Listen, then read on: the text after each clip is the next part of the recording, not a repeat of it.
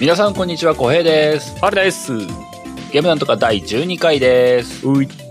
この番組ゲームなんとかはゲームがうまくもなければ詳しいわけでもないけれど、ゲームの話がしたくてたまらない3人が、とにかくゲームの話をするポッドキャスト番組です。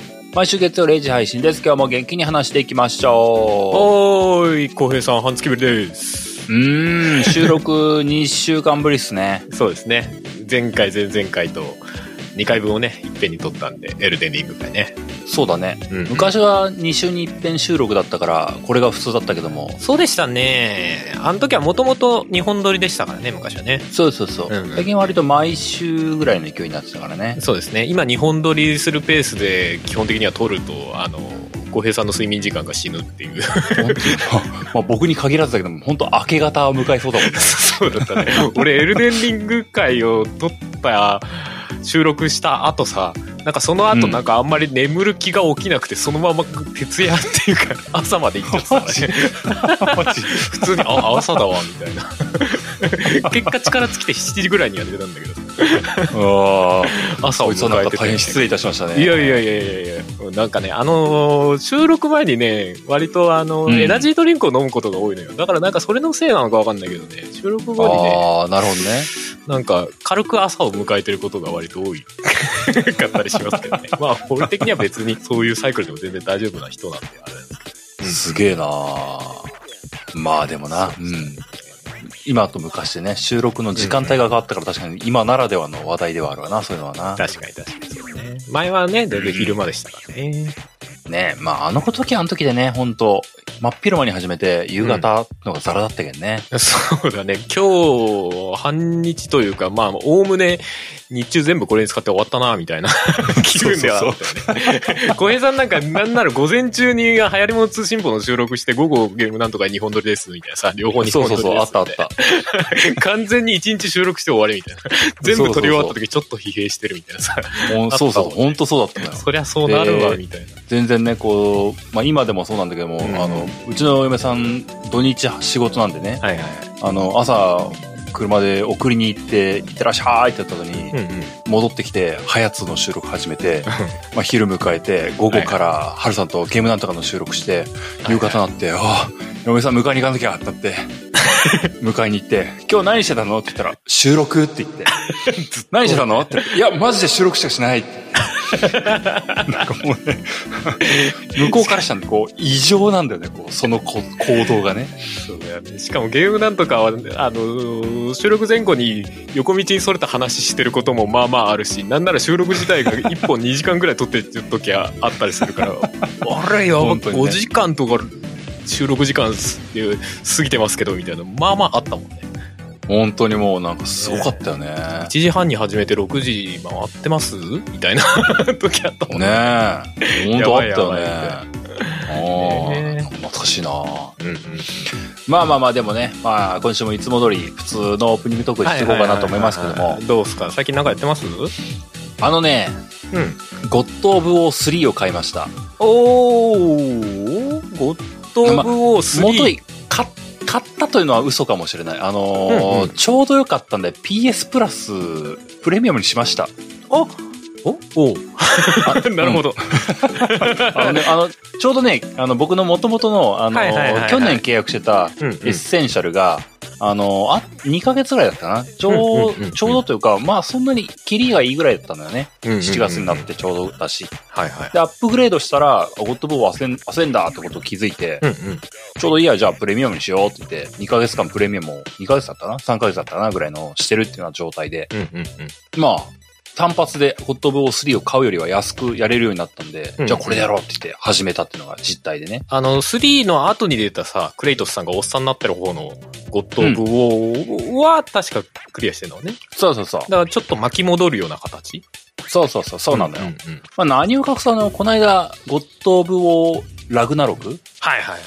まあ、次のねナンバリングはされてないんだけども、最新作になるものが出るよっていうのが、うんうんこの間、トレーラーが出たとかだったよね。うんで、それを、まあ、トレーラーって言ってもそんな長くなかったんだけども、うんうん見たらちょっとやりたくなっちゃって、はいはいはい。で、まあ、旧作どれやるかなって言って、まあ、その、リブートする前の3本は、僕うんほぼほぼ動画で見てたんだけども、なんか言ってたよね。せっかくだからやるかと思ってね。うんうん。今このやりたいという気持ちになったので。おうでも1からじゃなくて3なんだな。 とりあえず3は自分でやってみたいみたいな。そうそうそう。で、うんなんだったかな、パッと手に入りそうだったのは3だったっていうぐらいの理由なんだよね。あー、なるほど、なるほど。うん。それがそうんの PS プレミアムで、あ、すぐやれそうだなって思ったのが、はいはいはい。たまたま目についたのがそれぐらいのノリではあったんだけども。うんうんで、リマスター版だったから、まあ、グラフィック的にもそんなに遜色を感じないというか、うん。うんうんうん。 UI とかそういう部分は、まあ昔のゲームだなって気がするけども、画質的には全く気にならないというかはいはね。いはい。もともと綺麗だったもんね。結構うん、綺麗なことで話題にはなってたもんね、昔 からね。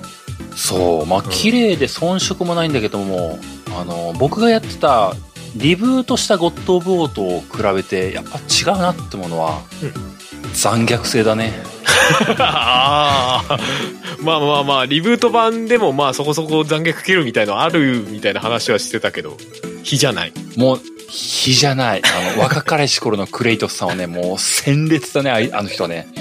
やんちゃしまくりっていうね。あのね、まああの正直ね、まだ序盤しかやってないんだけども、うんうんあのー当時、もうほんと何年前だ ?2、3年前に動画で見たっていう頃と、やっぱね、自分で体験すると、プレイすると感覚違えなって思ったのが、うんうん。いわゆるフィニッシュムーブみたいなやつが、ボス戦でも結構あんのよね。はいはいはいはむしろボス戦でやるのが多分、あのゲームのい。なんか、肝の部分な気がするんだけど。プレイはしてないけど、なんかそんなイメージあるわ、なんか。 ボスにひどいことをしていくっていうイメージそが。うそうそうそうそう。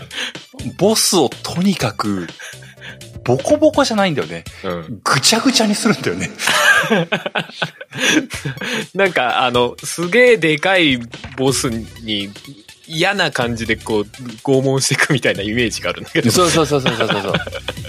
それはゲームの仕組み的には、あの、QT になってるのよ。タイミングよくボタンが押せって出るから、それを時間内に押すっていうね。うんうん。っていう風になってて、一番最初に戦ったボスがね、その、ポセイドン、海の王様というか、神様、神様ね。相手だったんだけども、うんうん。最初はあの、よ、まあ、本当予想通りというか、あの、でっかい怪物状になって出てくるんだけども、本当にフィニッシュムーブを決めるところからは、その、元の人間サイズの姿に戻って、クレイトスがボコボコにするタイムっていうのをやってくるんだだけどもね、うんうんうん。通常戦ってるアクションパートでは、まあ、普通に TPS というか、うんあの、ちょっと見下ろしぐらいの位置で、クレイトスさんを操作するっていう画面なんだけども、その、ボコボコにするパートの時だけ、あの、やられているポセイドさん目線になる。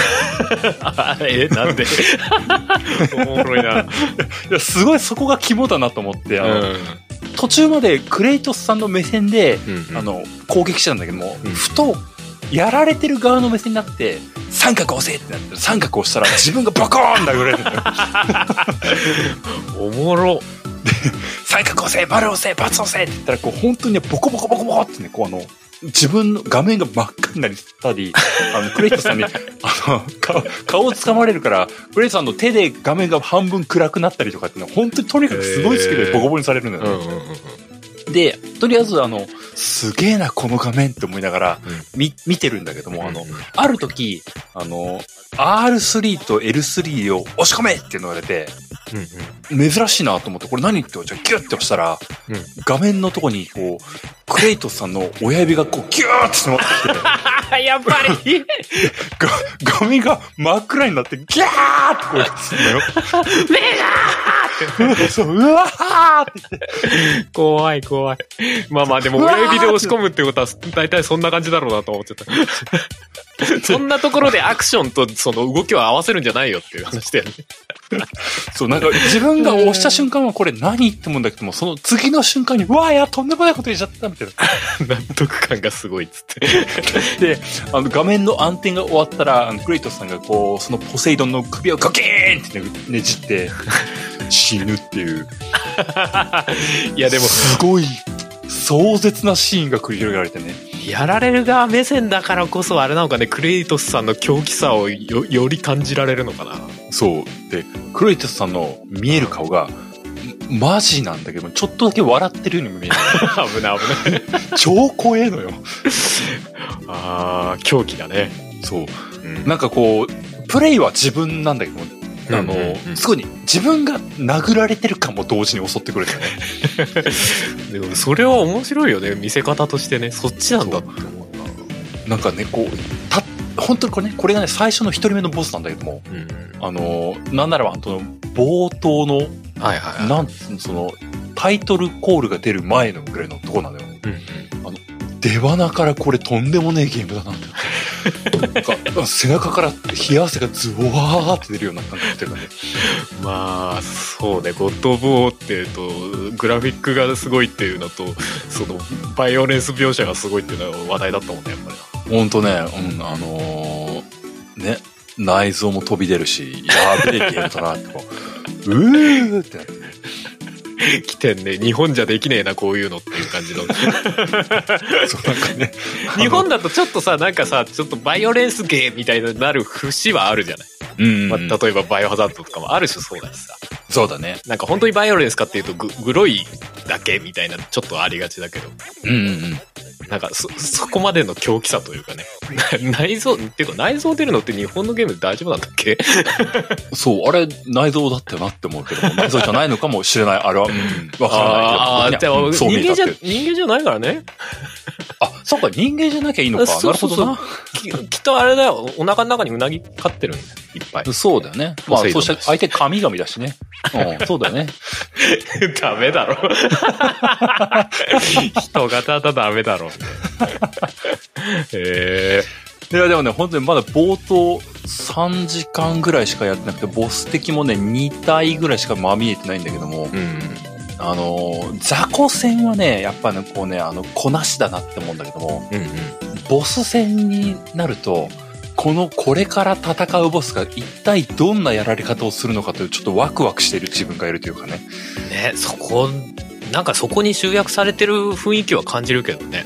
どんだけでかいやつをどんだけひどい殺し方するのかというか、倒し方するのかみ たいな。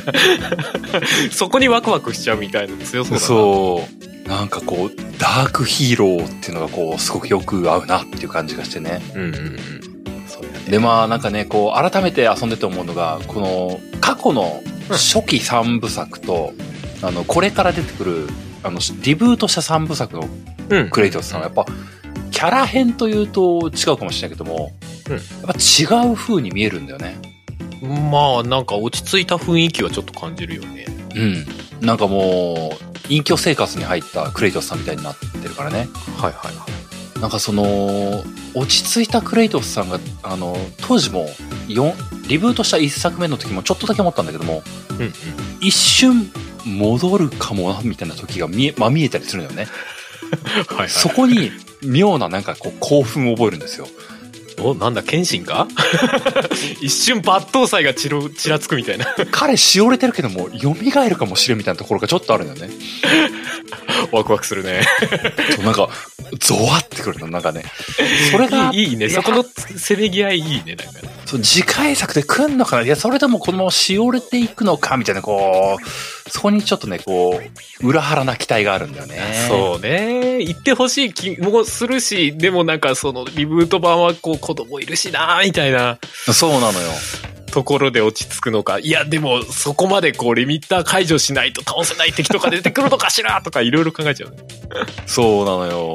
いいねそうそれこそねこう子供が出てきてるからねこう。子供に対して自制心をかけるのか、それとも子供がいない場面でとんでもない残虐プレイをするのかみたいな、こう、 いやー、どうなっちゃうのみたいなね。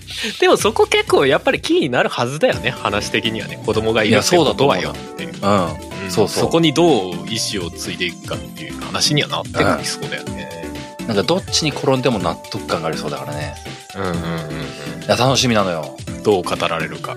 そうなのよ。なんか、なんか、こう、幸いにも PS4 版も出してくれるっぽいんだけどもね。うんうん。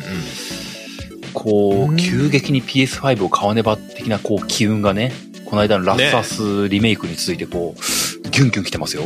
今年でしょラグナロク。うん、今年の秋口、11月 ?10 月くらいの。そうだよね。ラサスパート1のリメイクの方も9月でしょ確かね。そうな9の。月買わ買わなきゃトーンって。困るそうだぜ。よね。そうだよね。ラサスパート1のリマスターに関しては PS5 買わないとできないもんね。そうなのよ。ね PS5 買って、ラスアスリメイクやって、ゴッドオブウォーやってって、もう間がないよ、もう困るよ。埋まったわ、みたいなこと思うんだよまあ、ゴッドオブ・ウォーのラグナロクもね、またオープンワールドチックな感じだろうから、結構ボリュームもあるだろうしね。 そうなんだよ。2022年、そのままゴッドオブウォーで終わるなって思うんだよね。ああ、いっちゃうかね。 言まあっ、ちゃうよ、も。そううね、やり下方手にしよたらっては僕の中でこう言っちゃうとこ2022年のベストがもう、エルデンリングかラスアスかゴッド・オブ・オーでこうせめぎ合ってしまうかもしれない。ああ、なるほどね。大変なことが起きるよ。はいはいはいはい。でも、対策も対策だな。うん、もう全部やりきれるか怪しいね。あー困っちゃう。いや、でもあれですな、ゲーム三昧ですな。PS プレミアムと、ね、ゲームパスでね。そうなんだよ、もう。楽しくてしょうがないね。いいじゃないですか。いいなまあまあまあ、最近の僕はそんな感じですよ。うんうんうんうん。ハルさんはどうですか俺はね、前にちょろっとだけ話したかな。あの、ゴーストワイヤーやってるんですよ。まあ、あの、エルデンリング終わったらゴーストワイヤーやるみたいな話をしてたんですけど。やっうんうんて、終わりました。うん、もう終わったのおっと。結構早いね。まあ、つっても2週間経ってから ね。でも、まあまあの、まあねエルデンリングにかかった時間から考えると、早く、だいぶ早く終わったね、確かに ね。え、プレイ時間的にはどんぐらいだったのあのね、サブミッションまで全部こなして25時間ぐらいだった。へえ、あ、そうなんだ普。通にエンディング見た時はね、見たけど20ぐらいだったかな。あ、へえ。だから。ね、あの、ボリューム的にはね、一応まあオープンワールドチックなゲームプレイにはなっているんだが、うんうんうん、そこまで重い感じはしなかったな、ゲームなるほどね。自体としては。うんうんうんうんうん結構サクサク進むというか、あのーそんなにね、うん重げな印象ではなかったんだけど、そうなんだ。うんうんうんうん。あの、かなり、俺正直この後にホライゾン、フォービドゥンウェブストがね、 あるから、おあんまり長いと困るなっていうのはあったんだけど、うんうんうん。あの、実際ね、そんなに長くなかったな。うーん。んうんうん。内容的にはね、うんうん。あのね、ストーリーラインはそんなにね、あの、複雑っていうか重いような感じではなかった。あある種その、三上さんのさ、まあ、前、この番組でも話したけど、三上さんのバイオハザードとかさ、うん。あのーあの辺の感じの、初代のバイオハザードあるじゃないちょっと B 級入ってますみたいはいはいはいはい。うんうん、 な。なんかね、俺はあの匂いを感じたんだよね、なんかね。ほーだからそこまで重く、深刻にならずできるようなストーリーラインだったりとかゲーム性だったなという印象が強かっへえ。た。だからなんか結構、その深刻な話になるのかなと思いきや、そんなんではなかった。結構トレーラーとかだとさ、なんかうん不気味な感じとかさ、うん。すごいで出てたじゃない、な、な、なん、何が起きんだろうこれみたいな。っそうだね。ていうよりかは、うん、ちょっと B 級っぽいなーという雰囲気が個人的には強かったかな。ほう、あ、じゃあそんなにこう、込み、込み、込み入ったっていうとあれだけども、うんうんストーリー的にも割とシンプルにまとまってる的な。そうそうそう、そんな気はする。だからああの、あんまりこう、気負わずにやって、割とスッと終われるゲームな気がしましたけどね。なるほどね体感としては。うんうんうん。だ、ただね、そのね、あの、モチーフの内容としては、もうなんかね、カカオスだった。 あのー一応ね、舞台が東京なのよ。東京の渋谷なんだけど、まあ、しゅ渋谷周辺なんだけど、そこはいはいにはい妖怪も出てくるし、都市伝説的、まあ、妖怪とはちょっと違う、もうちょっと最近のね、近年の。はあはあはあ。え、いわゆる口裂け女みたいな話ってことあそうそうそうそうそうそう。妖怪ではなくてだと。そうそうそうそうそう。まあ代表的だと口先ほどね。そうそううんうんあと日本の伝承みたいなやつとかさ。なんかもうそういういろんなうんうやつがギュッて詰め込まれてる、あの、なんかオカルトの化身みたいな ゲームになってた。すげえ節操ねえなとか 思って。だから座敷わらしとかも普通に出てくんのよ。あ、へ で座敷、座敷わらしが出てきたと思って、でその渋谷の中渡ってってって歩いて、渋谷も今っぽい渋谷なのね、当たり前だけど、もうビルとか立ち並んでるね。で、まあまはあ、いいはいはろいいろあって、人が誰もいないんだけど、まあそこでてってってって走ってると、向こうの角から口先女が出てきて、ギャーみたいな。ええうん、まあ戦うんだけどね。あ、そういう感じうん。だから結構ね、そこは、あの、うん、アクション的なあのゲームプレイとしては本当に FPS みたいな感じうんただ使ってるのがなんか音音名字じゃないけど指で韻を切ってなんか「えエーテル」っていうなんかエネルギー飛ばすみたいな ビャンって飛ばすみたいなことをやるあ、ゲじーゃムあだったな、割とガンシューティングみたいな。そうだねかなりアクションミ FPS のアクションというかそんな印象に近いへえ。あ、そうなんだ。意外と、うんまあ、あうんんまり調べてはなかったけども、そうなんだね。そうそうそうそうあとね渋谷の街の、あの作り込みがすごくてほうほうほう。えーっとね、実在感が結構ある。それこそさ、あの、えっと、おー龍が如くとかもさ、街って結構凝ってたじゃないそうだね。うん、これ、は新歌舞宿。伎町とうんか、歌舞ね、伎町あの。辺。うんうんうん。多分ね、あれよりももうちょっと広い上で、ほうほう。まあ、凝り具合は多分同じぐらいか、なんか地形とかに関してはすげえこだわってんなっていう感じがしたのよね。へえ。結構さ、東京の街ってさ、まあ、渋谷って谷ってつくぐらいだから谷の底にあるんだけどさ、一応ね、地形としては。うんうんうん。あの、結構その、地形が上下してるわけじゃない。ここで坂になって、あっちが降りてて、みたいなさ。まあ俺もそんなうんそうだにね渋谷詳しいわけじゃないんだけど、あ、これリアルなんだろうなって思わせる説得力というか、多分スケールも同じスケールで作ってんだろうからさ。ううんん。うんうんなんか妙にリアルで。で、ここは繁華街だな。ここは、えーっと、えー歓楽街だなとかさ。うんうんうん。あ、ここは住宅地なんだとかっていうのが、あ、普通に歩いててわかるのよ。あ、なるほどなるほど。雰囲気とかでね。はいはいはうい。んうんうんうんだからそういう意味でなんかあこれはリアルに作られてんだなというかその普通の日本を歩いてる感 がすごくてまあ、確かにまあ最近、ふそういう、なんだろうね。まあ、それこそあの、うんアメリカとかの都市、真似るとかそうそう昔からもあった気がするけども、日本舞台っていうのはあんまなかったからね。最近だよね。そうだね、まあ、それそこそっかリアルに再現しようと思ってんのって龍が如くとかねまああとちょっとオーストフラリアァンタジー入ったのは、ちょっとノムリンやってるけどね。あ僕はやってるあの、FF15 でやったのもあるし、キングダムハーツでは渋谷だったかな、あれは。ああなるほどなるほど、うんうんうんうんうん、スバセカもちょっとあってたな。うんうんうん。ああまあまあまあね まあでもそこが俺は結構ねすごいつ本当に作り込んであるなっていう感じはしたんうだよねーん。感覚としてうんうんだからなおさまあらでもその渋谷周辺に土地勘がある人だったらめっちゃおもろいんだろうなってのも逆に思ったけどそういうことよね。きっとこれなるほこどこねからここに行けるはずだとか、ここ本当だとこういう店があんだよなとか思いながら歩いたりとかできるはいはいはいはい。あうーんあったかあ、なるほどね。まあ、ゲームのメカニクス的には、あ、俺プレイしきってないんだけど、この前、あの、PS プレミアム入った時にチラッとやったんだけど、スパイダーマンあるじゃないはいはいはい。あれと似たような感じなのかなっていう印象はあったかな。なんかその街がボンって用意されてて、多分スパイダーマンの方が全然街は広いんだけど、うんうんうんまあで、も体感的な広さはまあ似たようなもんなのかな。まあもうちょっと、ゴーストワイヤーの方が狭いかもっていう感じはしないでもないけど、それでもそこそこの広さのオープンワールドみたいになってたね。オーオープン渋谷スみパたいイな。スパイダーマンはまあ、ひまあ、空中移動多いから、スケールだけは広かったイメージがあるけども、うんうんうんうん。で、その体中、感で同じぐらい感じるんだったら結構広そうだよな、そのゴーストワイヤーも。うん。感覚的には最初、え、こ結構広くないっていう印象はあったな。最初から全部いけるわけじゃなくて、やっぱり順番にこう、ちょっとずつ広がっていくみたいなね、うん感じだっったんだけど。うん。なるほどね。ね。似てるような気がします。それでいて、まあ、その街の中うろついてると、なんかいろんな、こう、収集アイテムだったりとか、その自分の能力上げうんうんうるアイテムが落ちてたりとか、それ回収しつつ、みたいな感じだったりとか、なるほどね、なるほどね。うん。なんか似た感じな気がしましたけど。でも個人的にはなんかあれプレイしてるとさ、うん舞台が東京だからなおさらなんだけどさ、うわ、うんこれでメガテンやりてえなってすげえ思っちゃった。 なるほどね。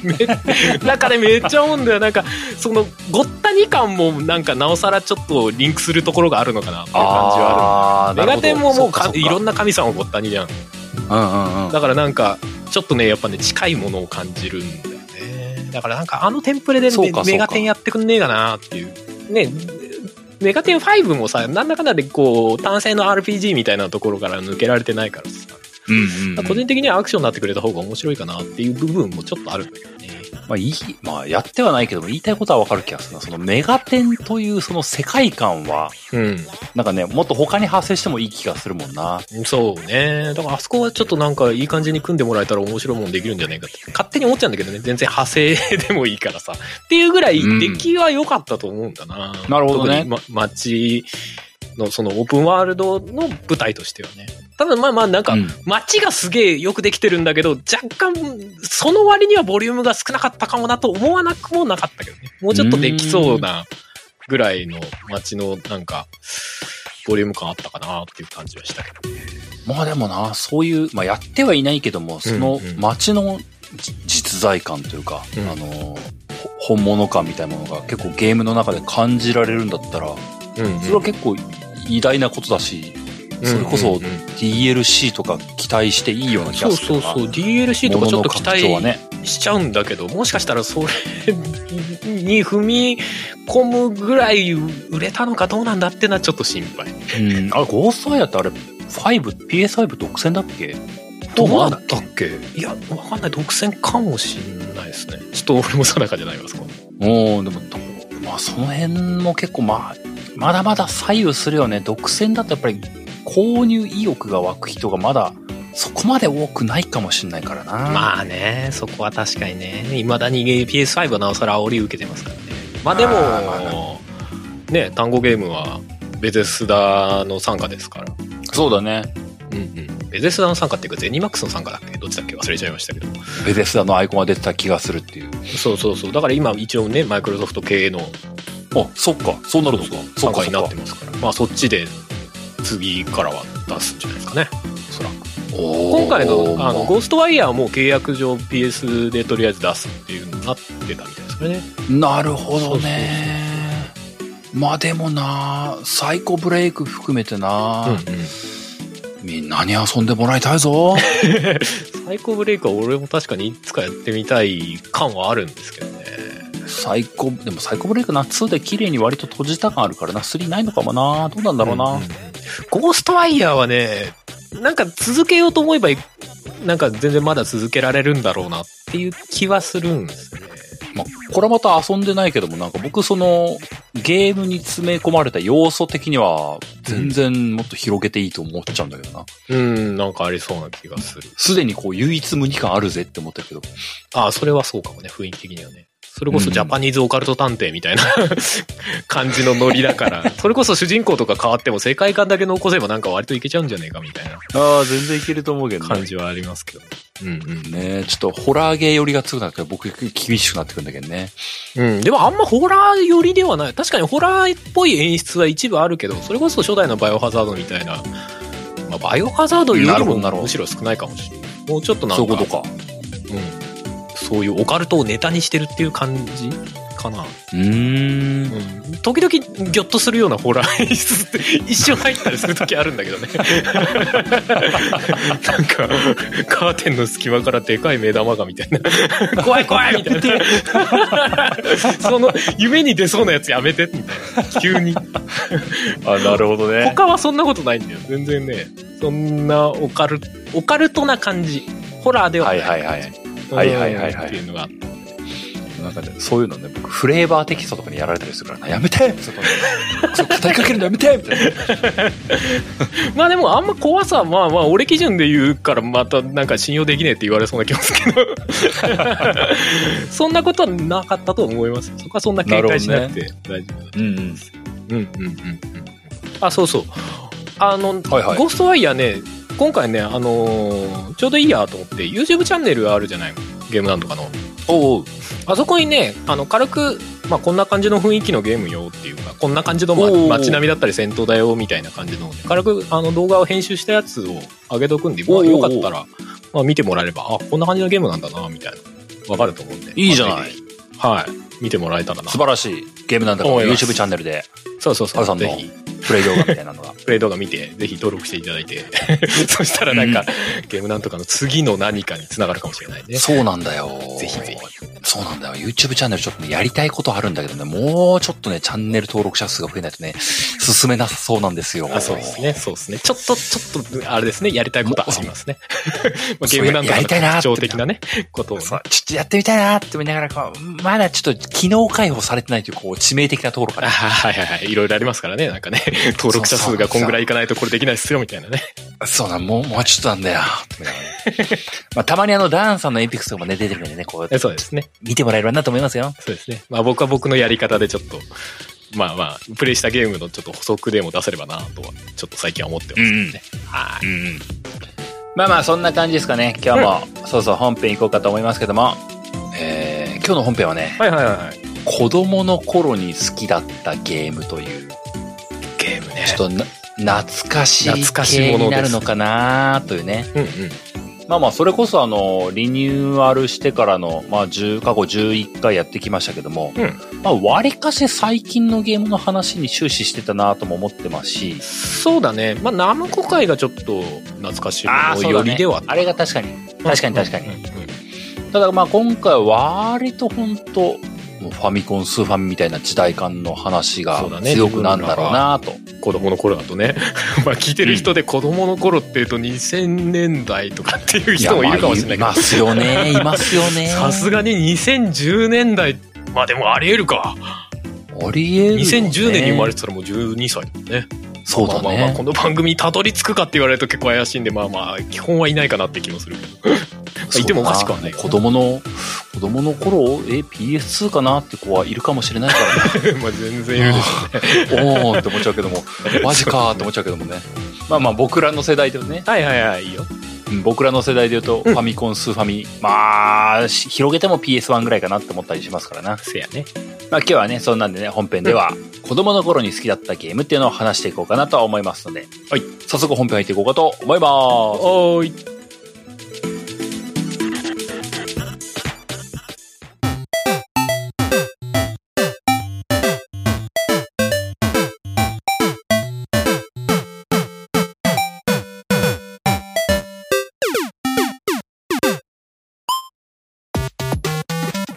本編でーす。おーい子供の頃に好きだったゲームということでん。まあさっきも言ってましたけど、おおむね、まあ意図的には、ファミコンとかスーファミとか、そのぐらいになるのかなでもさ、そう俺なんだね今回さ、その、テーマをさ、だあの、小平さんから投げられてさ、うん。はて、俺はファミコン、スーファミの世代の時に一体何を遊んでたんだ記憶が定かじゃねえぞっていう感じに 割となっちゃってて、はいはい何はい。遊んだっけなみたいな。結構ね、記憶を引っ張り出すのが大変だったな。おうーんうんまあまあ過去にね、結構この番組でも話してるみたいなのもありつつで、その辺ちょっとまあまああんまり丸かぶりするのもなと思ってると、なおさら、まあね何。やってたかなみたいな感じではあったりもしたんだけど。うん。うんうん。まあ、僕は反面こう、印象深いのはこう、そこそこあったりもするんだけども、大体そういうのがキャラゲーだったりもするんですよ。うんうんうんうん。で、まあ、過去に話したのもあるよなーと思いながらで、うんうん。あえて被らないのを極力探そうと思ったら、結果的にファミコン世代が多かったっていうのは。ああ、なるほどね。なんかスーファミのは結構話したなと思って、そうじゃないなって模索したら、ファミコンの一覧から、あ、これやってたな、これやってたな、みたいな、こう、うんうん拾い集めてきたって感じかな。うんうん。うんうんうん。なるほどね。うん。まあ、そしてね、あの、若干ね、冒頭にね、この、ちょっとだけね、最近の話を突っ込むとね、うんうん。あの、この子供の頃に好きだったゲームっていうのをやりたいなって思ったきっかけがあって、うんうん。あのーまあ、ゲームパス、Xbox だけじゃなくてマルチで出てるはずなんだけども、うんうん。あの、タートルズのゲームが出てたんですよ。ああ、はいはい。ベルトスクロールかそうそうそう、ベルトスクロールで、そあうだの、よねマルチプレイで6人プレイができるっていうじ、 すんげえゲームが出てたんですよ。あれタートルズって6人もいたっけそもタートそも。ル、あのね、そうそう、そう思うんですよ。タートルズは4人なんだけども、あのーお師匠様のスプリンター先生っていうとね、はいはいはいあとあはいのは、ガールフレンドのね、エイプリルっていうね、 女の子がいてね、6人のプレイヤブルキャラクターがいるっていうね、すすごいゲームじゃん、これってのが出てたんだね。すごいね。ベルトスクロールで6人ってもう なんか、そう。うっかり仲間殴りまくるゲームになり そうな。だからね、もうあの、これ、難易度調整どうすんのっていうレベルなんかね、あの画面上埋め尽くすプレイヤブルキャラクターたちなんだけど。いパーティーゲーなんだから難易度なんて関係ねえぜっていう。や、でもね、こう、すっげえって言って、あの、ゲームパス出してすぐ遊んじゃうぜって言って遊んでみて、うんうん。あのーまあ、割と気軽にこう、マッチングさせられるんだけど、さすがに6人マッチングしたことがまだなくて、ああ、そうよね。うん、なんかでも、まあ僕がやってる深夜帯の時間にパッと6人集まるかっていうとなかなか集まんなくて、うんうん。集まって3人とか4人とかなんだけども、うんうん。まあでもなんかね、こう、それを遊んでたら、超楽しいって思ったことと、はいはいはいそのゲーム自体が、あの、なんか言い方悪く聞こえるかもしれないけど、めちゃくちゃドット荒いんですよ。ああ、へえ、じゃあもうかなり昔っぽいテイストなんだ。多分ね、あえてなんだけども、本当にスーファミ画質ぐらいなのよ。はいはいはいはい。まあまあ、出てたしね、実際ね、タートルズ、ね。うんうんうん。そう、それやってたら、いや、まあ、マジでファミコンとかスーファミの頃のタートルズ好きだったわー。こういうベルトスクロールめっちゃ好きだったわーってことを思い出してね。うんうんうん。あ、ゲームなんとかでこの話題にしようって思ったのがきっかけなんですよ。いいじゃないですか。いいじゃないですか。うん。俺でもね、マベジでルトスクロールのゲームってね、実はね、うん。自分で所持してるっていう意味ではね、持ってなかったんだよね、一本も。本当にうん、やったことはあるのよ。ファイナルファイトでさえもそうそうそう。うんファイナルファイトはね、隣の子に借りた。ああ、でもまあ、そうだよね。そういう感じよね。うん。で、セーラームーンも、あの、借りたんじゃないんだけど、どっかでやった。多分知り合いの家でやったとか、多分そんな感じ。セーラームーンは僕も同じだな、多分。うんさすがに買うのはちょっ とみたいなね、あるよね。よくそうねできたよね年代的にね。そうそうそう。 思春期ですから。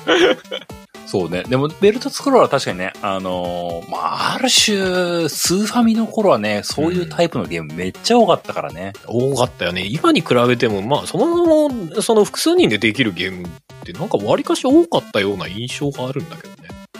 うん。うん。 2P プレイぐらいのベルトスクロールすっげえ多かった気がするよね。そうだね。まあまあ、そのファイナルファイトとか、ね、いいテンプレがあったっていうのもあるんだろうけどさ。そうだね。で、その上にいろいろ被せやすかったって いう。まあ、事情とかもありそうだけどね。うんうん。そうよね。ファイナルファイトの、ああれを一つ型としてね、うんうん。フォロワーというわけではないかもしれないけどもね。うんうんうん。ある種、焼き直し版みたいなのは大量にあった気がするな。はいはい、そうだよね。まあ、まあ実際面白かったしね、当時ね。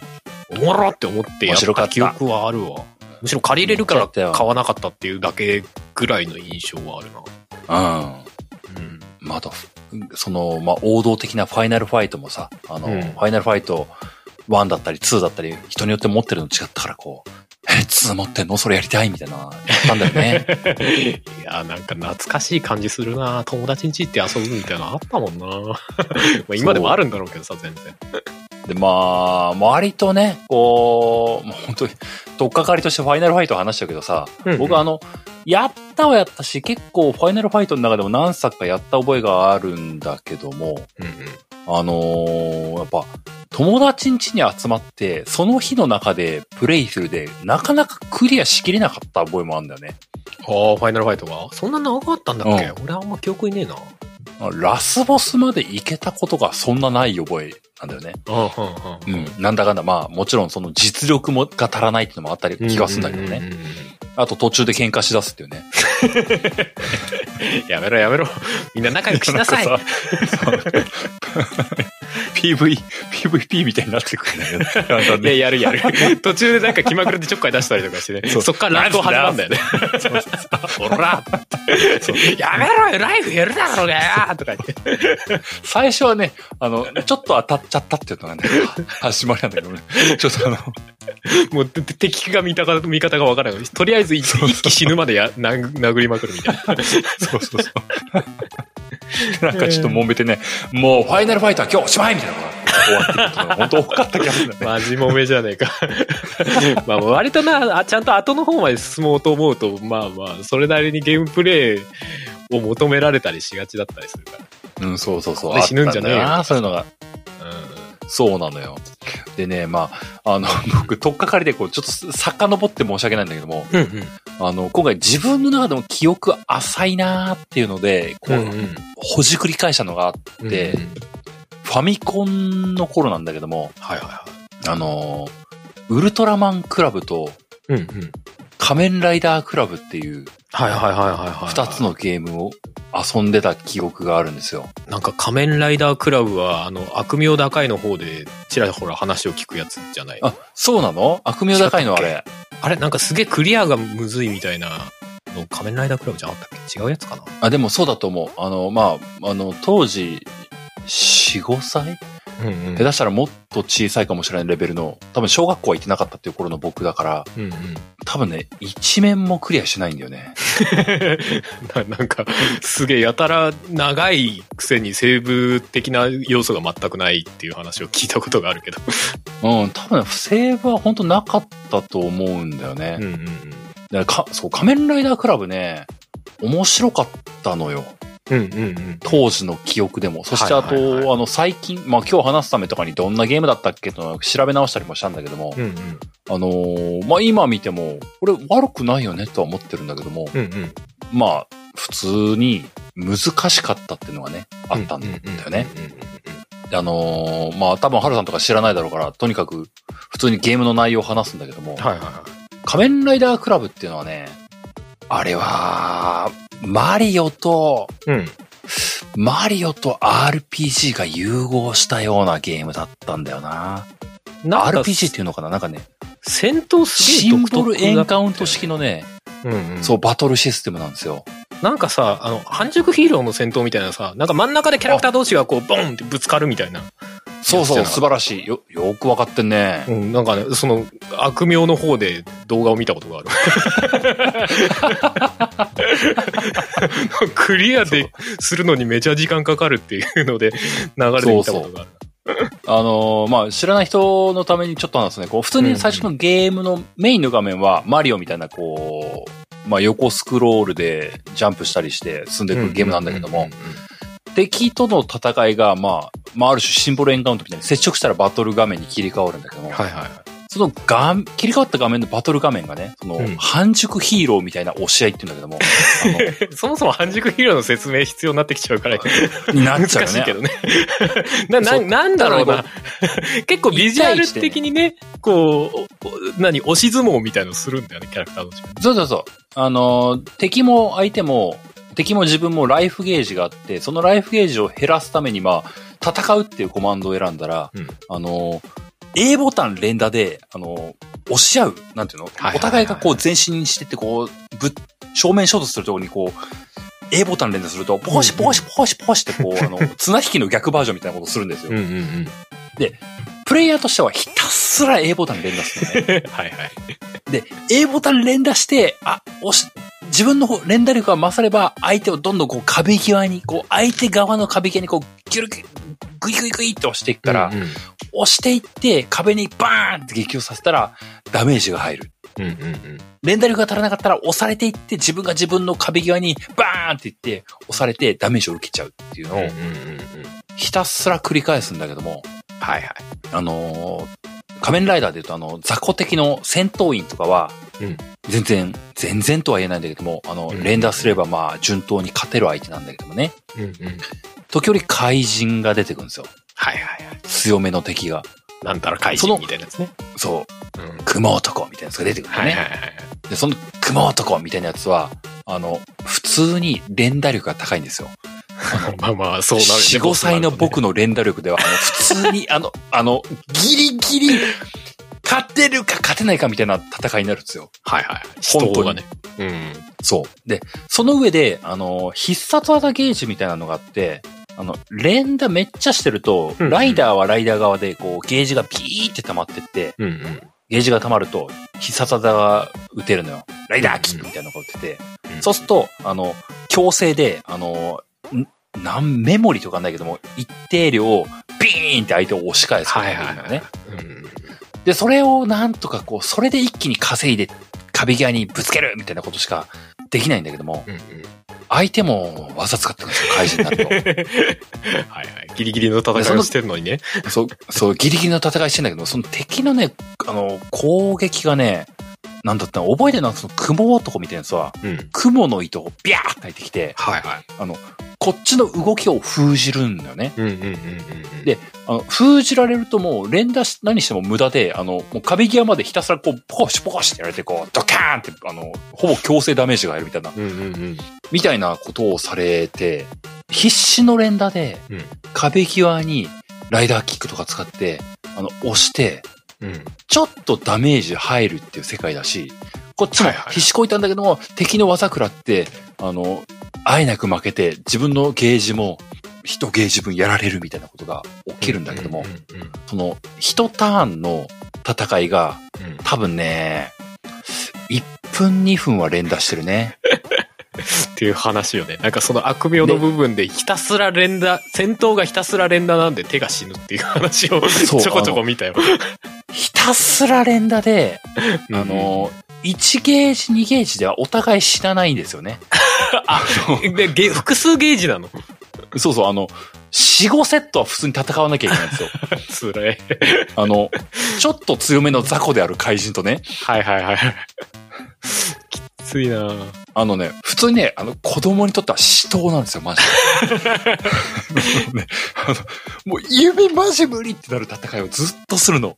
え、でもレベルアップみたいな感じは一応あるのある。あるんだ。でもあるけそどもれをやろうと思うとすげえ時間かかるみたいな話なのかな。うん、もうね、あの、1分2分の連打バトルを敵怪人1人に対して、あうんの、多分、4、5セットするってことは10分ぐらい連打しまくってんのよ。はいはいもうね、あの、怪人と1回戦うことでもうね、あのもう本当にもう無理かもしれないみたいな、こう指プルプルがになってるのね。はい。はいはい。もうゲームが強敵っていう。もうね、それでレベルアップうんぬんかんぬんってことは考えられないよね、もうね、もはやね。うんうんうんうん、どういうことね。その上で、このゲームは、うんレベルアップして、何が起きるっていうのはあんまないんですよ。そうなんだ。単レベ純ルアッにプなんするとか、戦いがちょっと楽になるってそれだけなの。ああ、まあまあまあ、でも、その連打する量が多少抑えられるみたいな。うーん、そうだったのかななんかちょっと体力ゲージ増えただけなんじゃないかなぐらい の。あ、そっちの方向なんだね。連打する量が楽になるとか、そういう救済じゃないんだね。そこはああっんまたのかななかっ変わんねえたのもはや、もはや体感では分からなかったな。はいはいはいはい。あったかもしれんけど、ビビたるもんみたいな。そう、ビビたるもの。えーでじゃあもうゲーム的には連ね、あの、打忘れ仮面ライダーとしてはちょっとあるまじきことなんじゃないかと思いますけども、うんうんうんお金を稼ぐことがほぼメインなんです よ。うん。なんかそうらしいね。そう。まあ、怪人倒しても多少お金がもらえるんだけども、あれなんかあの面どちら、かというと面のクリアがお金積んでどうのっていう話を聞いたことそうなのよ。あのー やばいよね。い。いわゆるね、こう、スーパーマリオを思い浮かべてほしいんですけど、スーパーマリオも最後、こう、フラッグのとこにこうんうんうんう、たどり着いて、あのフラッグの、いの、しがみつくとクリアじゃないですか。うんうんあれみたいなとこがあるんだけど、あれみたいなとこに行った時に、うんあの、スッていくと、うん。お金メーターがあ って、お金メーターがニュって伸びるんだよね。はいはで、ニュッと伸びたやつが一定量までいかないとゴールじゃないのよ。い。 もう2だよね。つまり、所持金が足らないってことになる。もっと怪人倒してこいってことでしょそう、そうなんだと思うんだけども、あのね、こう、どちらかというと、あうんうのん、バトルシーンじゃなくて、あの、うんフィールドのとこで、あの、いわゆるハテナブロックみたいなやつがあるんだけど、はいはいはそのハテナブロックをライダーパンチでバーンって叩くと、いはい。うんうん。お金が出てくるんですよ。そっか、フィールドはマリオっぽいみたいなさっき話してたか。そうそうそうそうそう。じゃあジャンプアクションなんだ。うーんあのね、うん。ジャンプアクションじゃないこれ、これ難しいんだけども、お。うんジャンプアクションっていうのかなあの、マリオってさ、うん。ハテナブロックに対して、あの、下から上にピョーンってジャンプしてう、んハテナブロック叩くじゃない、うんうん。この仮面ライダークラブは、ブロックの上に乗って、上から下にグーパンするんですよ。パーンっていって。はいはいはいはいはそうすると、ブロックの上から下にお金がドサッと落ちるんです よ。いはい。おー下に落ちんだね。で、そう、下に取りに行くっていう流れなんですね。うんうんドサッっていうのは、まあ、せいぜい500円ぐらいなんですよ。うん。うんうんうんたまーに、札が落ちてくんですよ。うん。 生々しいな。で、札は、ドサッじゃなくて、左右に、ひら、ひら、ひら、ひらって落ちるんですよ。はいはいはいはいはいはこの、札は、い。うん。ひら、ひら、ひら、ひらっていったまま、うん湯が貫通して落ちていく際なんでだ のバカなの なんでそこは地面に落ちないのだから、ものすごい焦りをせかされて、あー取らなきゃーってなるんですよ。あれ、でもスーパーマリオ3のあの、なんだっけ、変身する葉っぱみたいなのあったじゃん。そそう。まさしく同じ挙動をするんですよ。あれだあれも、そう確かあにれよなんで地面落ちずにそのまま下通り抜けていくねーんってなったわ。あの、尻尾マリオになるあの葉っぱと同じなんですよ。 そうそうだね。懐かしいな。あれと同じモーションで、あの、床を貫通して落ちていく、うん1000円だか5000円だかが、1万円だかがあるんですよ。はいはい。 クワタがか、どの怪人を倒すよりも、明らかにこう、高コスパなんですよ。うんうんうん。死んでもあれ取らなきゃいけないんだけど、あれだけこう、時間制限があるというか、うんうん焦ったら取れない。下手したら、ライダーも丸々、あの、穴に落ちる。 え、穴落ちるとどう死ぬってわけじゃないでしょ死にます。過酷 !RPG なのかアクションなのか本当にどっちかに絞った方がいいぜ。 アクション、アクション面で落下したら死ぬんだ。一気に。 死ぬのよ。過酷。死ぬ気になって、札束探して、札束を死ぬ気で取らねばならない。で、間違えると死ぬっていう。死ぬってな。調子に乗ると死ぬって。うんで、戦闘はひたすら連打させられると。 そう。戦闘は何気に非効率であるっていうね。ああ、そういうことだよね、確かにね。そ札束探した方が早いっていう。う。そうなのよ。あの、敵、敵キャラとのシンボル変化をといかに防ぎながら、あの、ハテナブロックを見つけて、グーパンでハテナブロックを叩いて、札束が見つけたら速攻で取りに行かなきゃならない。でうん、取りに行った時に、あのサボってシンボルエンカウントの敵に接触すると、あうの、そのまま戦闘が終わった後に札束が消えてるっていう状況なんですよ。鬼畜しよあーってね。う。もうもうね。結構、結構な地獄設定のゲームだったんだけども、そうだね。とというか、もうなんかそもそもの原因がステージクリアをお金制にしちゃったのが一番の問題な気がするね、それね。うーん。なんか負の根本な気がするけど。鬼畜難易度でやったとは、なんか当時も薄々思ってたんだけども、うん。でもね、あの、個人的には、その、バトルシステムうんうんうんも、フィールド画面も、なんかね、あの、SE サイズのライダーだったんだけども、うんうん。なんかね、出来が良かった気がすんだよ。なんか、モーションがね、結構、可愛かったというか、コミカルだったというか、うんうん、うんうん。俺も、あの、ゲーム画面は見たことあるけど、普通に面白そうだし、その、仮面ライダーもキャラクターごとにちゃんとなんか必殺技とかも違うんだよね、確かそに。う。、あの、そうなあのよと攻撃の個性とかも確か違ったんだよね。そうなんですよ。だからなんか普通にゲームとしては面白そうだったよね。そうなの。うんうんうん。でね、ステージも一個もクリアできなかったとは言ったけども、うんうんステージ自分で最初どれからやるっていうのを選べたから、うんうん。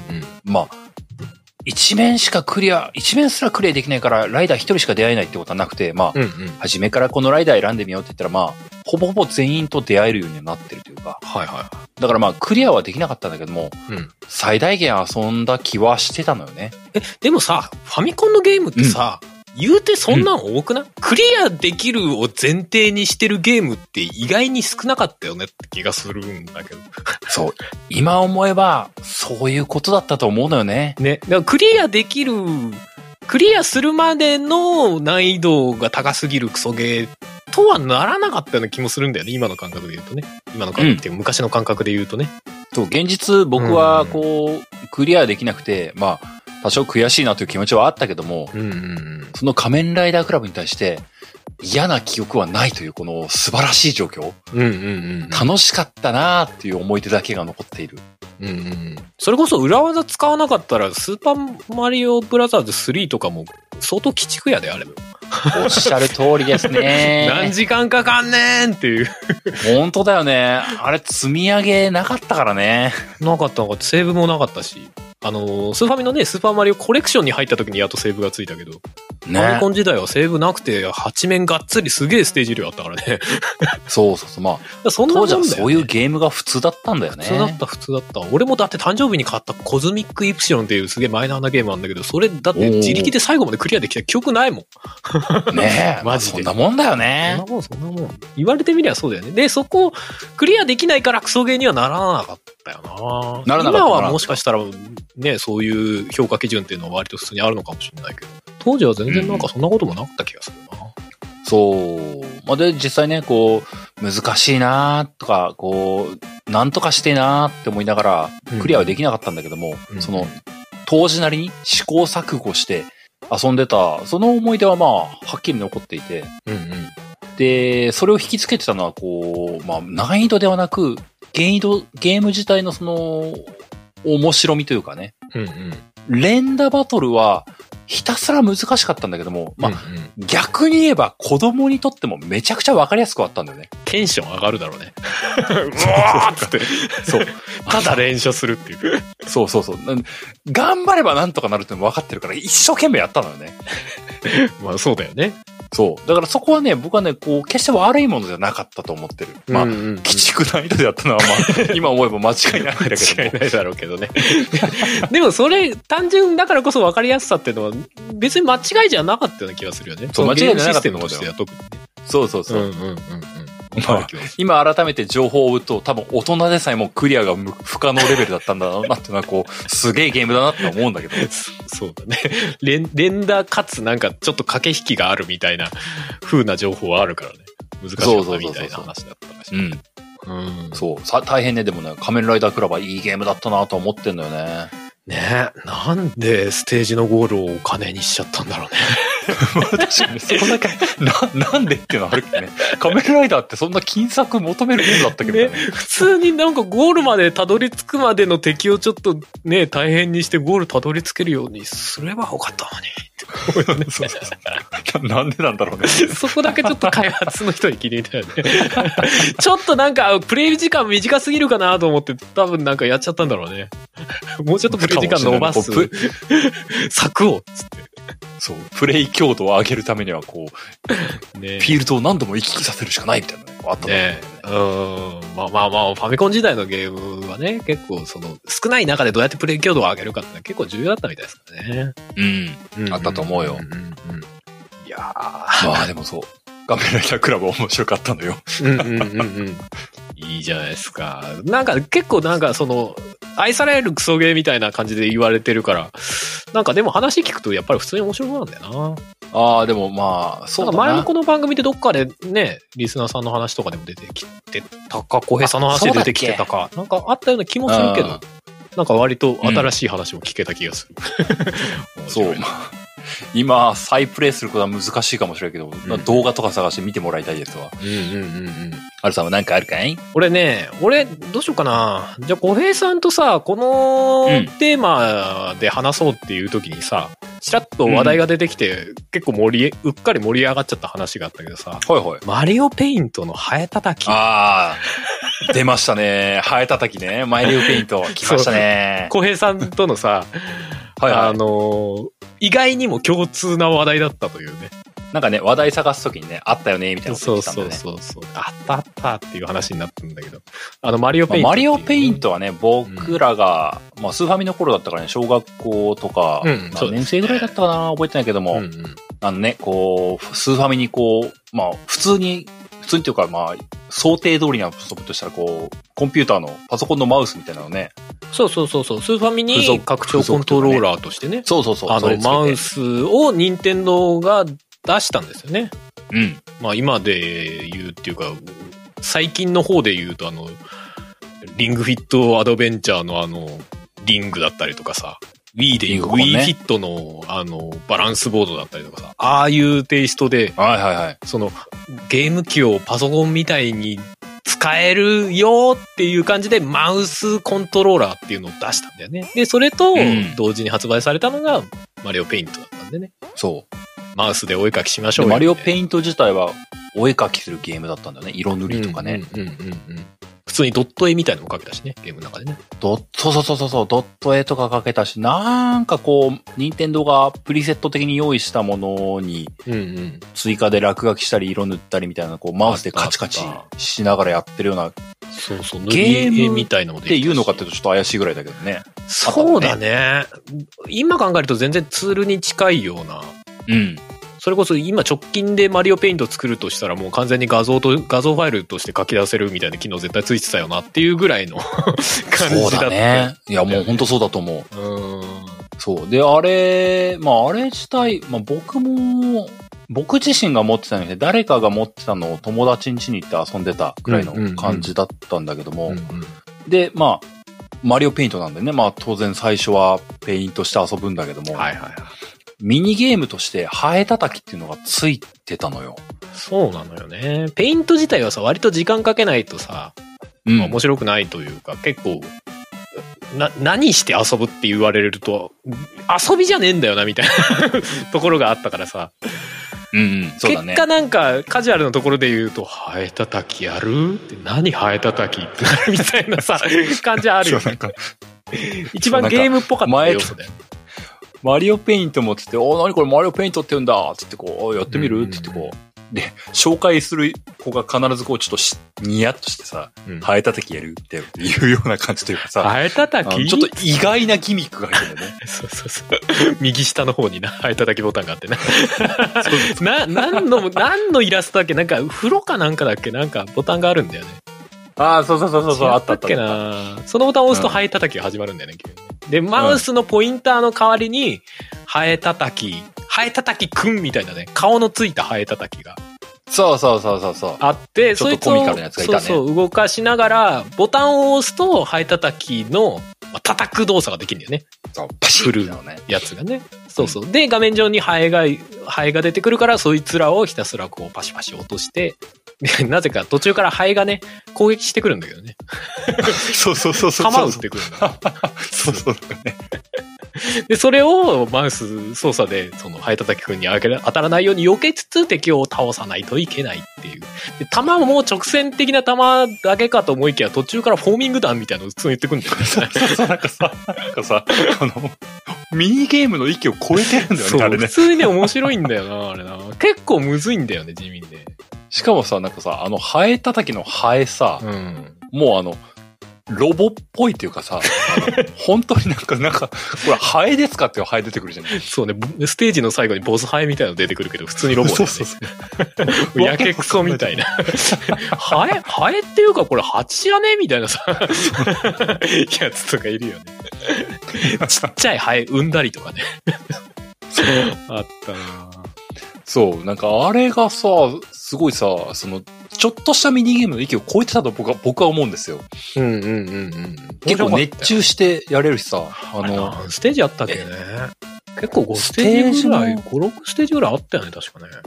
あうんそれに、なんかさ、ああの、み、味方側というかさ、あの、うん自分もほら、なんか残機あったよね、なんか。残機あった残機あった。あったよね、お手つき無限ではなかったんだよね。うん、ライフはあった、あ残った、あった。うんうんうなんかだから結構真剣にやった覚えがあるんだよね、こん。うん、普通に、あの、クリアしようと思うと結構難かったよ。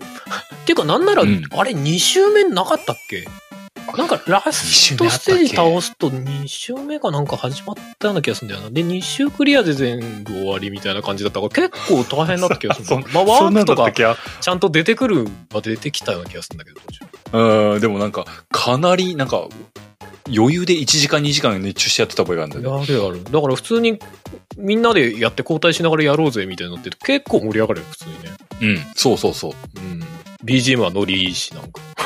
避けれるみたいな、こう、よ、避け、かわしたみたいなそうそうそう。もうなんか、マウスをさ、うわーって動かしてなんとか避けるみたいなのあったよね。そうそうそう。どうやって避けたのか自分でもわからんみたいな。そうそうそう。再現性のない必死の神プレイみたいなのあるがあるある起きてたんだよね。とりあえず画面端くるくる回ってみたいなね。そうそうそやっう。たなそう、なんか敵種類が普通にこうステージ進んでいくと、あったよね。えー、なんかなんだったかな。最初のハエそうはハ本当にちっちゃいやつはさ、攻撃してこないんだよね。と思いきやうんもう、なんか中ぐらいのやつは4方向に球を打ってくるし、もうちょっとでかいやつはなんかケツからちっちゃいハエみたいの、追尾弾みたいなの出してくるしさ。そう、追尾弾あったよね。と進んでいくと急にもう、ボム兵に羽が生えてるみたいな。えあ急にマリオネタみたいなのいたよね。そうそうそう。爆発スレッドいたもん。そう自爆してくる。 そうそうそう。懐かしい。もうハエ、ハエのアイデンティティどうしたみたいなね。もうやけくそみたいになってたよね。でもあの丸乗り感楽しかったよな。そう、でもなんかあれが楽しかったんだよね。すげえやったわ。クリアしてても何回もやったわ。そう、あの辺のね、こう、任天堂の、なんつうのイースターエッグというのかね。あの、うん。横道でこんなしっかりしたゲーム作っちゃうのな、なのっていうのは当時から輝いてたね。いや、いやもしかしたら任天堂としてあれが本編だったのかもしんないよ。 あれをやらすためのマリオペイントだったのかもしれん。 まあそこまで言わんけど、でもかなり頑張ってたよね。BGM もだってそれよりに確か2、3曲あったんだよな。途中で、 BGM 違ったよね。そう、ステージ変わると BGM も背景も変わるんだよな。うんうん懐かしい。うん。いやー、あれすごかった。とんでもなかった、本当に。うんうんうんうん。あの悪乗りは楽しかったですね。うん。なんか、へ変に、自分のハエ叩きがダメージ受けると、なんか、あーみたいな声出したりしなかったなんか、そうそうそう、あったあったあったあった。あったよねなんかちょっと怖い声出すよね。叫ぶよね。あと、ボスも叫ぶんだよね、確かね。そうそうそう。あーとか言って。 スーファミにこんな声を実装しないとっていうようなさ、なんか変な声してたよね。なんかあったような気がするんだよな。あったあった、覚えてる覚えてそうだな。そういう意味では、マリオペイントは変なゲームだったな。る。そう。で、なんか僕実際こう、まあ今回ちょっと話すかもなみたいなこともあって調べてたら、確かにマリンピントあったけども、うん。あの、空で覚えてるのがハエ叩きだけで、何絵描いたか全然覚えてなかったもんね。ええわ、覚えてないね。俺、スタンプは結構作った気がする。お絵描きモードさっぱり覚えてなかった。うんうんうんうん。なんかそそれぐらいね。うんうんそれぐらいもう、はハエ叩きの記憶しかないっていうね。まあ、なおさら人ん家でやってるレベルだったな。そうかもね。うちは一応家になぜかマリオペイントはあったんだよね、マウスと。おー。あとマウス使う、あの、ワリオとマリオとかもなんか一応あったけど。あそう。あああ、あったね。ワリオ、マリオとワリオ、マウス使うゲームだったね。あったそうそうそうそうそうそう。あの、ひたすらこう、バケツを頭にかぶって、前が見えないって言いながらうろうろしてるマリオ懐の。かしいあのバケツを、あの、妖精で引っ叩くっていう。 ガンってやって、後ろ向けっつって、 やるみあたいっな。たね。あったあったあったそ。うそうそうそう。あれ、っていうか、それ以外にマウス対応のゲームよく知らないんだけど、あんまりなかったような気がするけど。それはあったんだよ。まあでもマリオペイントそはうだよね。あのゲーム、マウス対応だったわ。めっちゃ懐かしい。うん。あれも結構完成度すげえ高かったですけどね、やっぱスーファミあ本当うんうん。任天堂のゲームだったから。当時ちょっと欲しかったんだよな。 マ レマウスね。当時任天堂結構宣伝してましたからね。まあ、当時からな。その、周辺機器はな、多かったからな。うんうん。マリオペイントでもう一個思い出すのはね、あの、タイトル画面のイメージが強いんだよな。あの、マリオのほっぺた引っ張ったり。うんそれは多分別のゲームだな。それ違うの。マそリれオ64だな。そう。マリオペイントのね、タイトル画面はね、マリオペイントって白地に、ポップ体みたいな字で、マリオペイントって一文字ずつ書いてあるんだけど、それぞれのマリオペイントの文字をタップすると、何かしらのリアクションがあるのよ。なんか、音がしたりとか、あと背景が変わったりとか、あとなんかう、んうんどれが何か忘れたけど、ボタンを押すと、下にマリオと、あの、ヨッシーが、こう駆け抜けてくとかね。ええあ、なんか覚えてないな、それは。あ、それは覚えてないボタンにや。よってね、結構ね、いろんなリアクションがあってね、無意味にそれをポチポチポチポチポチポチポチポチ、一通りしてからへーマリオペイント始めるっていうのがテンプレだったんだよね。ええなんかどっかのボタンを一通ペりしてッてから押すと、その一文字だけがストンって画面の下に落ちて、そいつが歩き始めるのよ。あ、えテケえテケテケテケテケマリオペンイントのどっかの文字が。 そうそうそう、どの文字だか忘れたけど、歩き始めて、で、画面からいなくなって、マリオペイントが一文字抜けてる状態になって、しばらく待つと、画面の左側からテケテケテケテケって歩いて元の位置に戻るみたいな。本当そう凝ってんな全部の文字にね、そういうリアクションがあったんだよね。どっかの文字を押すと、その BGM の雰囲気が変わったりとかね。うーん。そうそうそう。あったなぁ懐かしい。で、そのタイトル画面うのんから一個進むと、本来はね、えっ、と、なぜか組体操のキャラクターみたいなのが真ん中に出てきて、それが組体操、うん。できたやったじゃーんみたいな絵が流れはるあはあはあ。それが何を表してるのか、今考えると意味わかんないんだけど、ローディングだったのか何なのかわかんないんだけど、それが、何回かな ?10 回に1回ぐらいかな。うん。あの、その、組体操をしてる時の音が変わって、うんほほほ、やっほほ、うんほほほ、やっほほ、マリオペイン、ウォーっつって BGM に変わるんだけど、それが何の意味があるか全然わかんない。 でも時々それに変わるの。 今考えると何だったのあのギミックとか。そういう謎な演出多かったんだよな、マリオペイント。あと BGM をはいはい3曲ぐらいというか2曲うと、あと無音から選べたのよね。うんマリオペイント。の、ペイントしてる時の BGM。てってってはいはいってってってってってみたいな曲とかから選べたんだけうんど、それでも無音にずっとしてると、時々くしゃみするっていう、謎の仕様があったの。いや、マジでマジで。俺最初、すげえ。今の音何ってすげえ思ってたもん。当時。あ、そ、え、そんなにバリエーションあんだ。すげえな。うん、謎のギミック多かったよね、今考えるとね、マリオペイント。へえ。 BGM 切ると、そ、の、BGM のアイコンが犬のアイコンなんだけど、その犬がマスクをするのよ、ほう。アイコンがね。まあ、要ほう。は、うん。あの、画面下だか上だか喋らになくなるとタブみたいのがあって、タブっていうか、まあ、ちっちゃいアイコンみたいのがあって、それが今じょどういう状態ですよっていうのが確か表してたんだと思うんだけど。うんうんうんで、、その犬のアイコンにマスクがついてるから、だからくしゃみなんだと思うんだよね。うんうんうん BGM 止めてるうと、んその犬なるがほど時々くしゃみするんだろうなぁと思うんだけど。はあはあはあはあはあはあ。今考えると、なんでそれ入れたのって思うよね。 怖いんだよね。ちょっとね、心霊現象地区なんて何も知らないので聞いてると、え、何今の音ってなるの拍手とか言って言うのよ。何なんだって確かにな。あー思ってたな、あれな。変なゲームだな、今考えてもな。でも面白かったんだよな。まあね、でも、それがちゃんと、もうこう何十年経っても思い出せているのは素晴らしいと思うよ。いやそうそう、謎のインパクトはあったんだろうね、やっぱね。そうよね。まあ、記憶に残るっていうのはね、それなりにね、大きな成果だよ。ね。なんで DS でマリオペイント出さなかったんだろうね。あれあ、でもなんだったっけね今回調べてたけど、なんだっけバーチャルコンソールからなんかで出し直したんだよね。あ、そうなんだ。マリオペイントなんかで出し直してたよ。うーん。タッチペンで遊べるようになってたよ、確か。それ素晴らしいじゃない。でしたんだ。まあそうだよね。タッチペンはめちゃくちゃ相性いいもん。あ違う。ごめん、間違ってた。あの、うんあれだ。スーパーマリオメーカーにハエたたきが入ってたんだって。 あ、そこだけ移植かい。 な、な、謎移植なんだよ。なん、なんでスーパーマリオメーカーにそ、それ入れるんだよ。おもろいな。ペイント部分は入らずね。ハエたたきが入って る。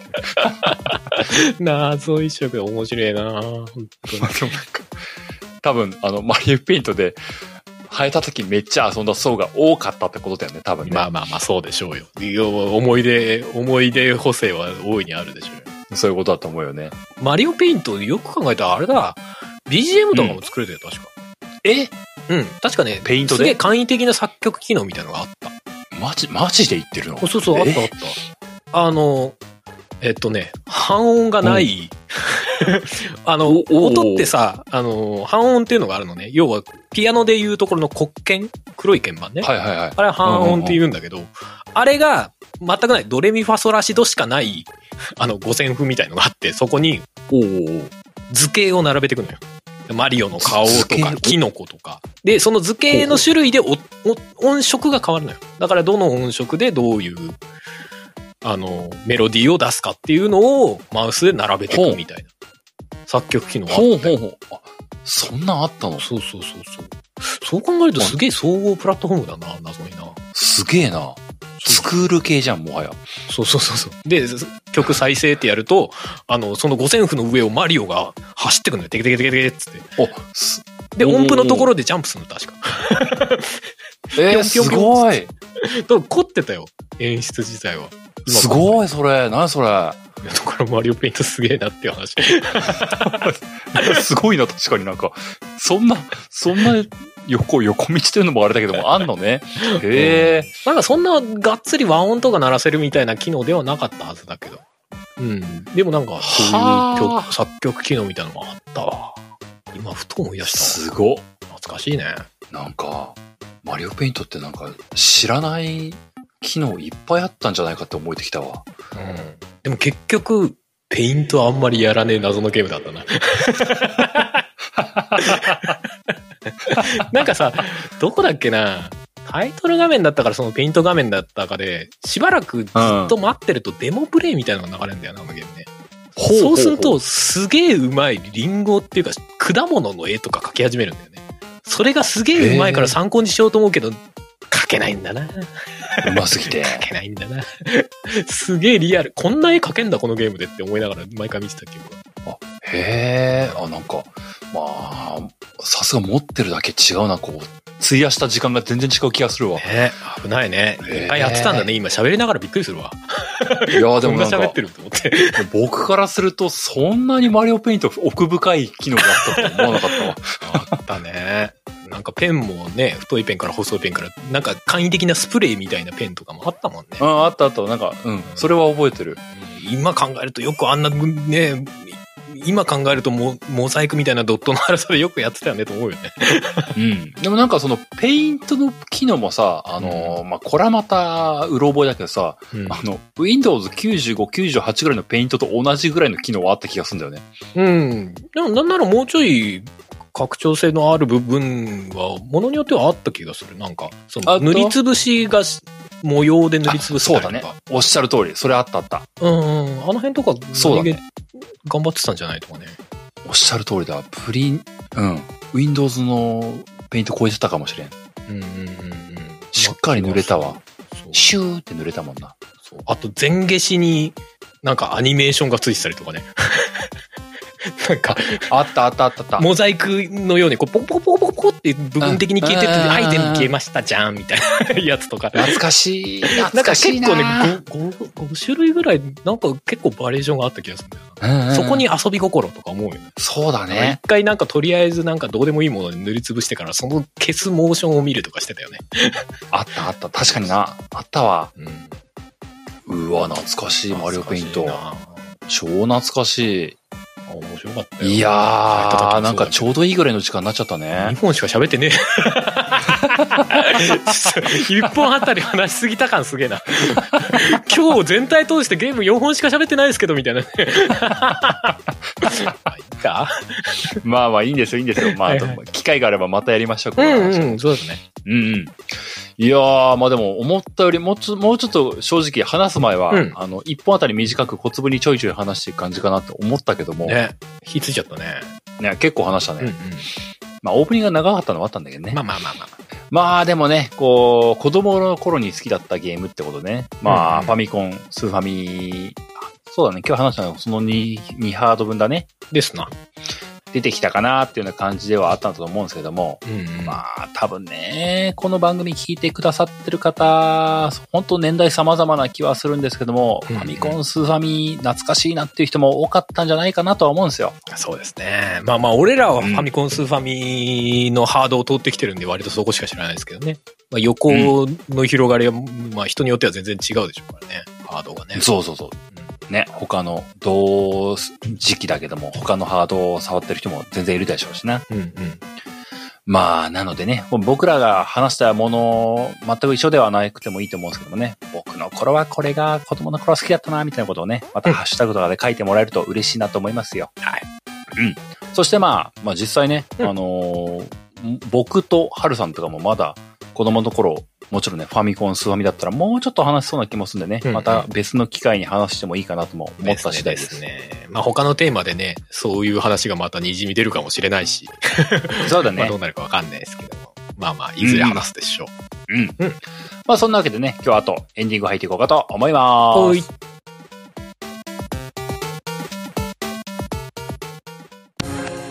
あなたの代わりに音作り。カメレオンスタジエンディングでオ。ーす。ーい。ちなみうにん、小平さんは他のタイトルだと何、何のことを喋ろうと思ってうんとね、あのー話そうと思ってたので言うと、うんあのージョイメーカーファイト。たえーわかんない。全然知らないわ。ああ、やっぱりわかんないか。ファそうミコだンよね。わかんないからね。こうファミコン。フへーァミコンのね、任天堂が出した格ゲへえ、それは全然知らないな。ー。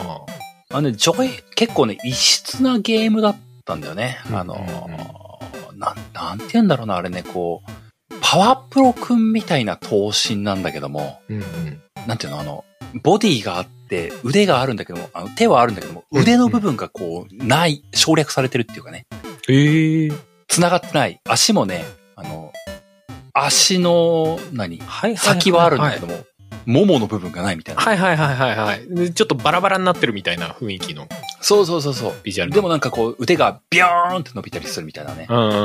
なるほどね。みたいなのがあったんだけどね。あのー、ファミコンの時、こんなのあったんだっていう格ゲーだったんですよ。ね。なんかタイトル的にもなんか、最近あってもおかしくなさそうなタイトルだなと思って。 昔からなんか、名前のセンス良かったんじゃねえ疑惑確かにね。がね。確かにねジョイメカファイト今出てもおかしくない。ありそうだよね、なんかね。確かにね。ジョイおメっカしゃる通りジョイでメす。カファイト出るんじゃないの 適当なこと言う。これで発表されたら超おもろ いな。ジョイメカファイトの新作出ますみたいそうな。。まあ、ジョイメカファイトの話とか、うんうんあと、まあまあ、普通にこう、ウルトラマンの格ゲーとかあったよね、みたいなことを話しちゃおうかな。はいはいはいはいはい。いいじゃないですか。でも俺、そう、こう、新ウルトラマンがあるから旬かなとか勝手に思ってね。はいはい。あ、そっか、スーファミのやつか。うん。ああ、ありましたね。やったことあるわ。あの、ジャミラがめちゃくちゃ後味悪いやつね。あ、そうそうそうそうそうそうそう そう。懐かしいな。あと、綺麗に必殺技決めるとね、八つ咲き降臨ってことで敵の強怪物がこう、八つ咲きになってる。怖い怖い。 あったな。あれは確かによくできてたね。うん。うんとかっていうのがこう、時間があったら話そうかなって思ってたあたりかな。そうだね。俺はあんまりなんか、その、今まで出てきてないようなタイトル、あんまり言うほど思いつかなかったから、マリカの話するか、うんうんみたいな。おマリカの話、なるほどね、えマリカだけどエルデンじゃないよ、みたいな。 ダジャレを挟みつつやろうかなと思ってたんだけど、 そっちじゃないよ、みたいなね。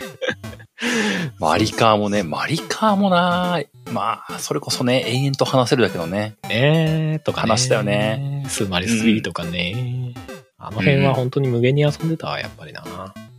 まあうね、んまあスーファミとかの話題だったらね、欠かせない話題でもあるよね。まあまあまあまあまあ、そうだよね。まあ、あとは俺前にちょろっと話したかもしれないけど、シューティングとスーパー EDF っていうね。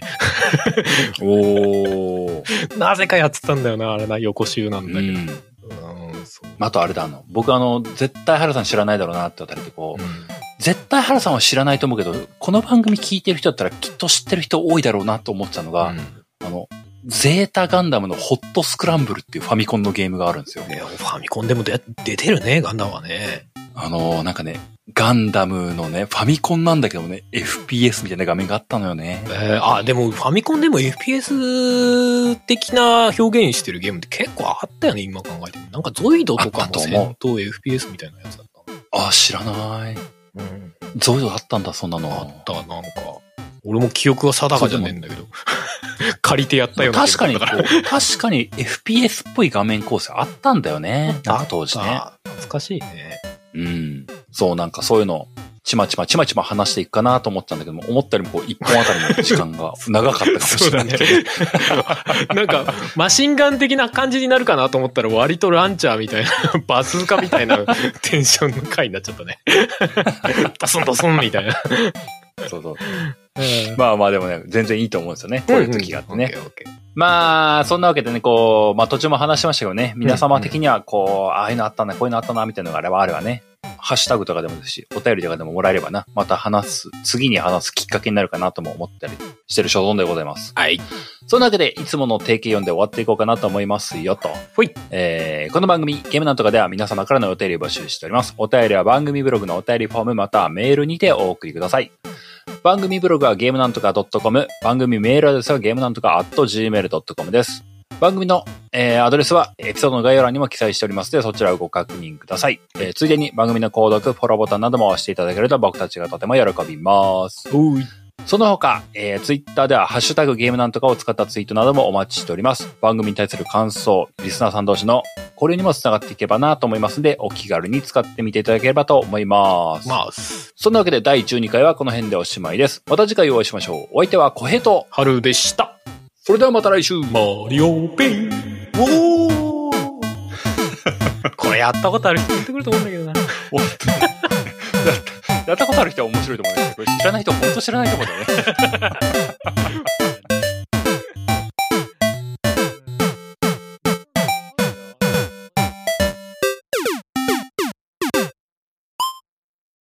ポッドキャストやりたいと思い立ったら、ポッドキャスト制作指南所。